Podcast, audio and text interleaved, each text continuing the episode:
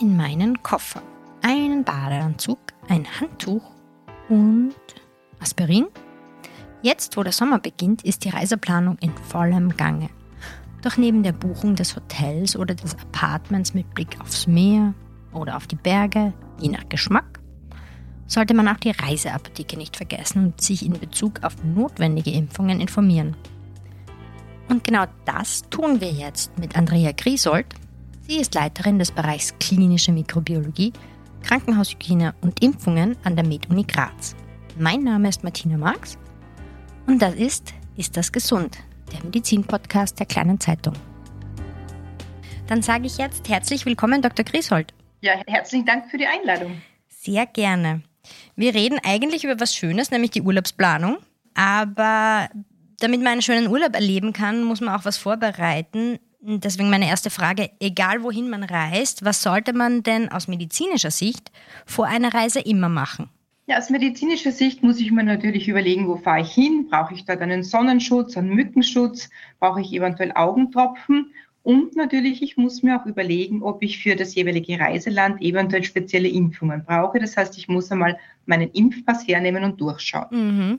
Das heißt, wann sollte ich, weil eine Impfung, bis sie wirkt, braucht eine Zeit.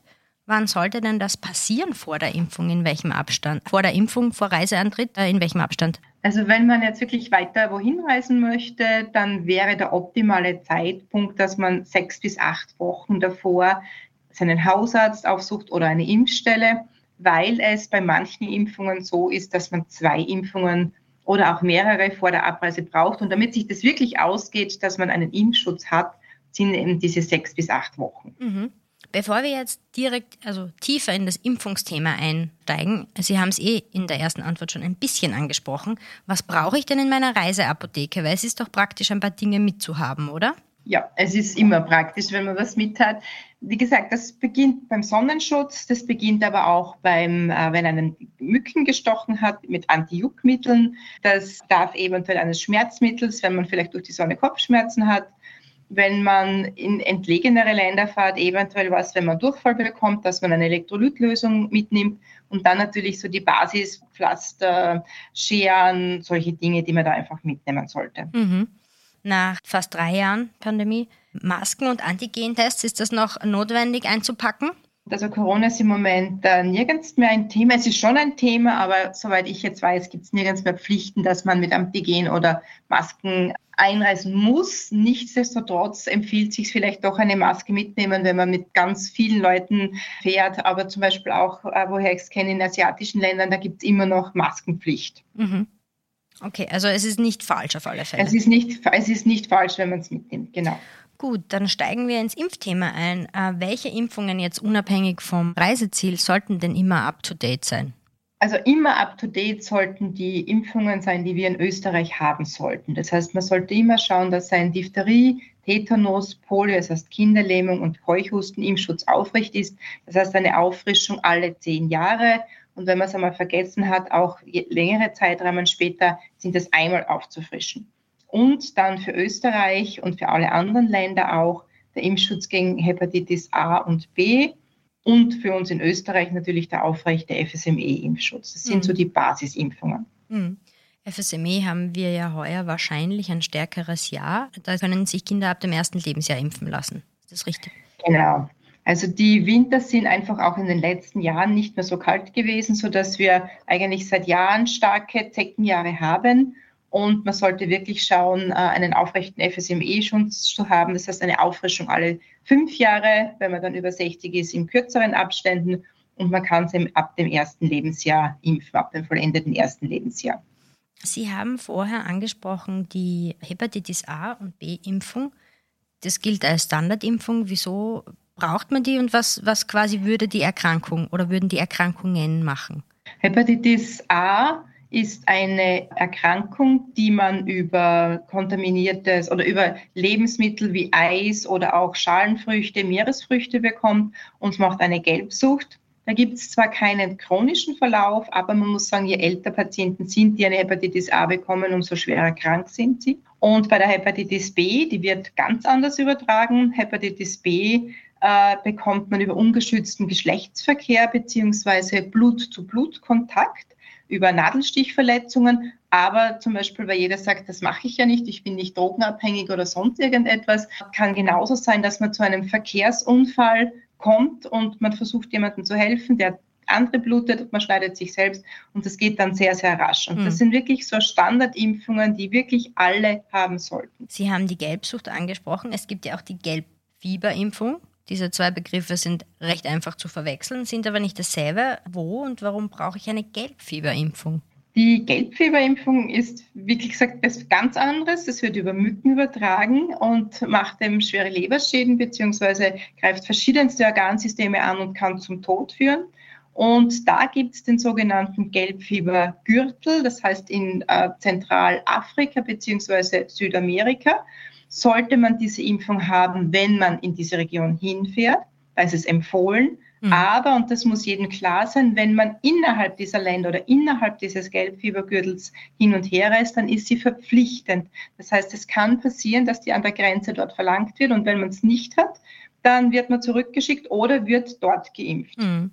Das heißt, man muss sich auf alle Fälle auch nicht nur um den eigenen Impfstatus kümmern, sondern man muss sich auch um die Einreisebestimmungen kümmern in medizinischer Hinsicht. Genau, also man kann sich bei seinem Apotheker, in der Impfstelle, beim Hausarzt oder auch vorab durchaus im Internet gibt es mhm. auch gute Seiten informieren, um zu schauen, welche Impfungen sind empfohlen und welche sind vorgeschrieben. Das gilt eben für die Gelbfieberimpfung, das gilt zum Teil aber auch für die äh, Polioimpfung. Mhm.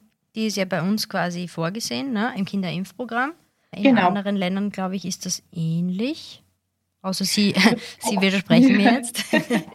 Na, Polio ist in einem Eradikationsprogramm der WHO. Das ist die Kinderlähmung, die ja doch noch bis in die 40er Jahre, auch 50er Jahre auch bei uns da war. Durch die Infektionen ist Polio so gut wie ausgerottet, aber eben nicht ganz. Und äh, deswegen versucht die WHO wirklich in, also die, die, Polio, die Poliofälle so weit wie möglich zu reduzieren, weil man weiß, wenn das in einem Land auftritt, wo die Impfaktivität nicht so hoch ist, wie zum Beispiel in manchen afrikanischen Ländern oder in Indien oder in so bevölkerungsreichen Gebieten, dann könnten wieder in kürzester Zeit tausende Poliofälle auftreten. Mhm.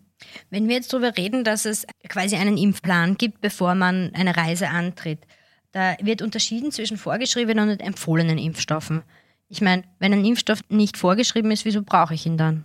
Da geht es vor allem auch um den Eigenschutz. Also bei einer Reiseberatung geht es immer darum, dass man den Reisenden fragt, wann fahren Sie und wohin fahren Sie natürlich. Dann ist zum Teil auch wichtig, wie fliegt er dorthin, wo sind die Zwischenlandungen, weil es auch da zum Beispiel bei der Gelbfieber ein Unterschied ist, in welchem Land man zwischenlandet. Dann kommt es darauf an, was macht derjenige dort. Das heißt, ist es ein Rucksacktourist, der drei Wochen durch das Land reist oder liege ich nur bequem am Strand und lasse es mir gut gehen? Und da können die Impfempfehlungen für das gleiche Land komplett verschieden sein.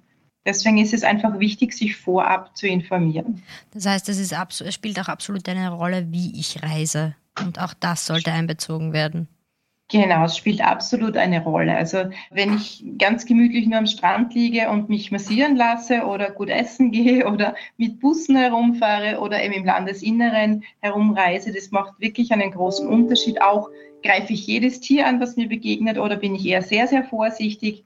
Und das ist zum Beispiel auch besonders wichtig bei der Tollwutimpfung, da es durchaus noch Länder gibt, wo einige Tollwutfälle bekannt sind und auftreten, also auch bei den Tieren. Und in manchen Ländern habe ich dann zum Beispiel keinen Impfstoff dort in dem Land lagern, sodass es wirklich wichtig ist, sich hier impfen zu lassen. Die Tollwutimpfung, glaube ich, wird ja auch in Mehrfachdosen verabreicht. Das genau. bedingt auch ein bisschen eine Vorbereitungszeit, nicht wahr? Genau, also die Tollwutimpfung ist auch eine Impfung, die hat drei Dosen vor der Abreise an den Tagen 0, 7 und 28.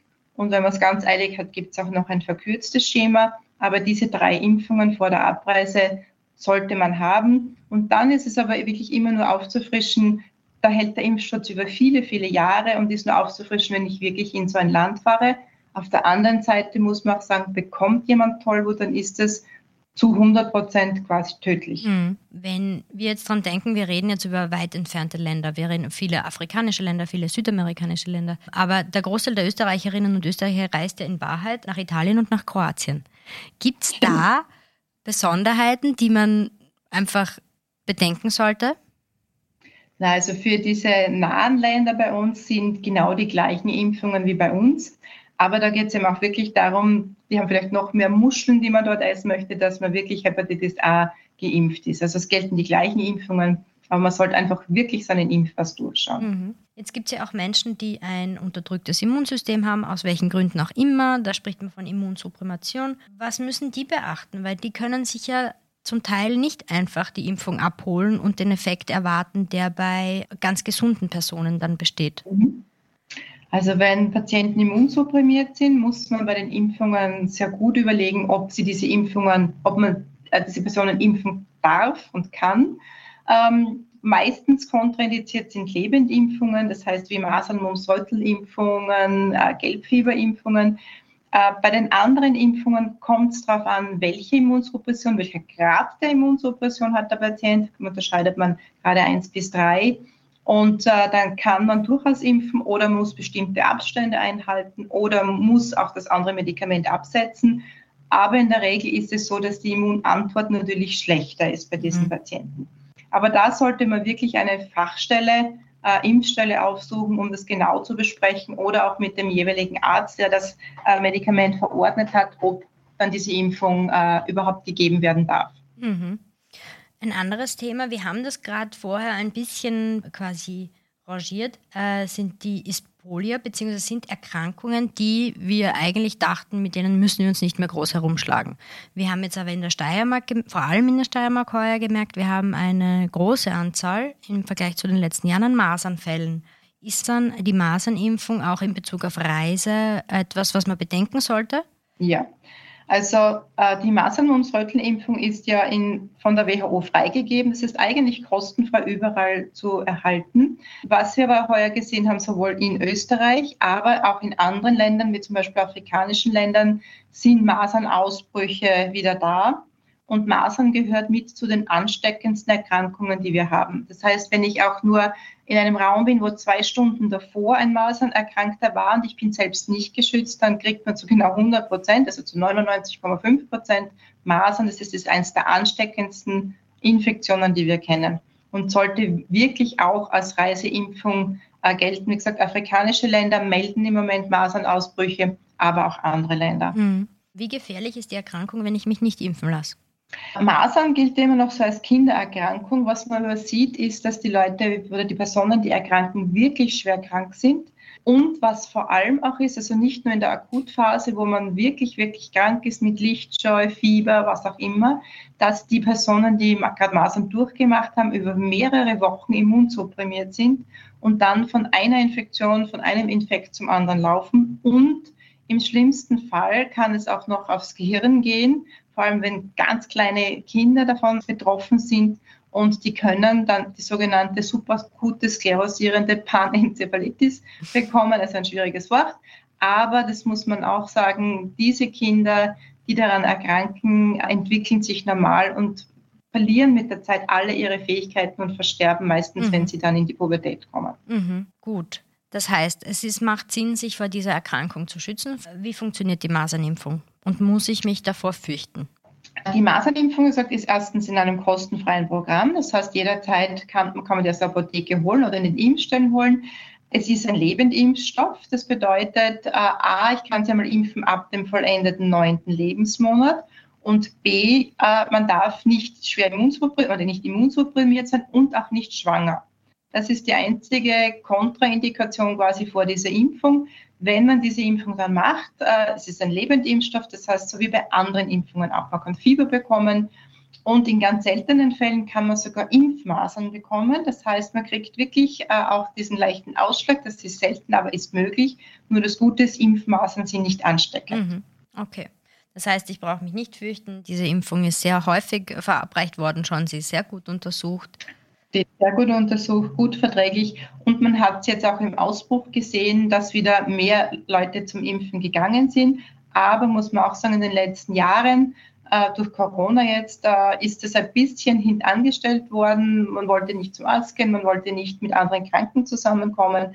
Und da haben wir jetzt definitiv einen Nachholbedarf, sowohl bei den Kleinen, aber, und das muss man auch sagen, bei allen oder bei vielen so 20 bis 30-Jährigen. Das mhm. heißt, die jungen Erwachsenen fehlen, die haben das irgendwann übersehen und äh, das vergessen. Das heißt, unser Appell gegen Ende ist äh, grundsätzlich nicht nur wegen Urlaub, sondern einfach auch immer seinen Impfpass ein bisschen im Auge zu behalten und zu schauen, dass da alles seine Richtigkeit hat. Genau. Man glaubt gar nicht, wie schnell man vergisst, dass man sich eigentlich auffrischen wollte. Bei vielen Impfungen macht es auch nichts aus, wenn man ein bisschen über diesem Rahmen drinnen ist. Aber die Grundimpfungen für Österreich sollten auf jeden Fall up-to-date sein. Und wenn man dann verreisen möchte, kommen eben noch die spezifischen Reiseimpfungen dazu. Dann, liebe Dr. Griswold, sage ich vielen, vielen Dank für Ihre Expertise und Zeit. Ja. Das war sehr, Herzlichen Dank für die Einladung. Das war sehr, sehr kompakt. Und an meine lieben Zuhörerinnen und Zuhörer, vielen Dank fürs Zuhören. Und wenn Ihnen unser Podcast gefällt, lassen Sie uns ein paar Sterne im Podcast-Catcher Ihrer Wahl da. Wir freuen uns. Bis zum nächsten Mal in zwei Wochen und bleiben Sie gesund.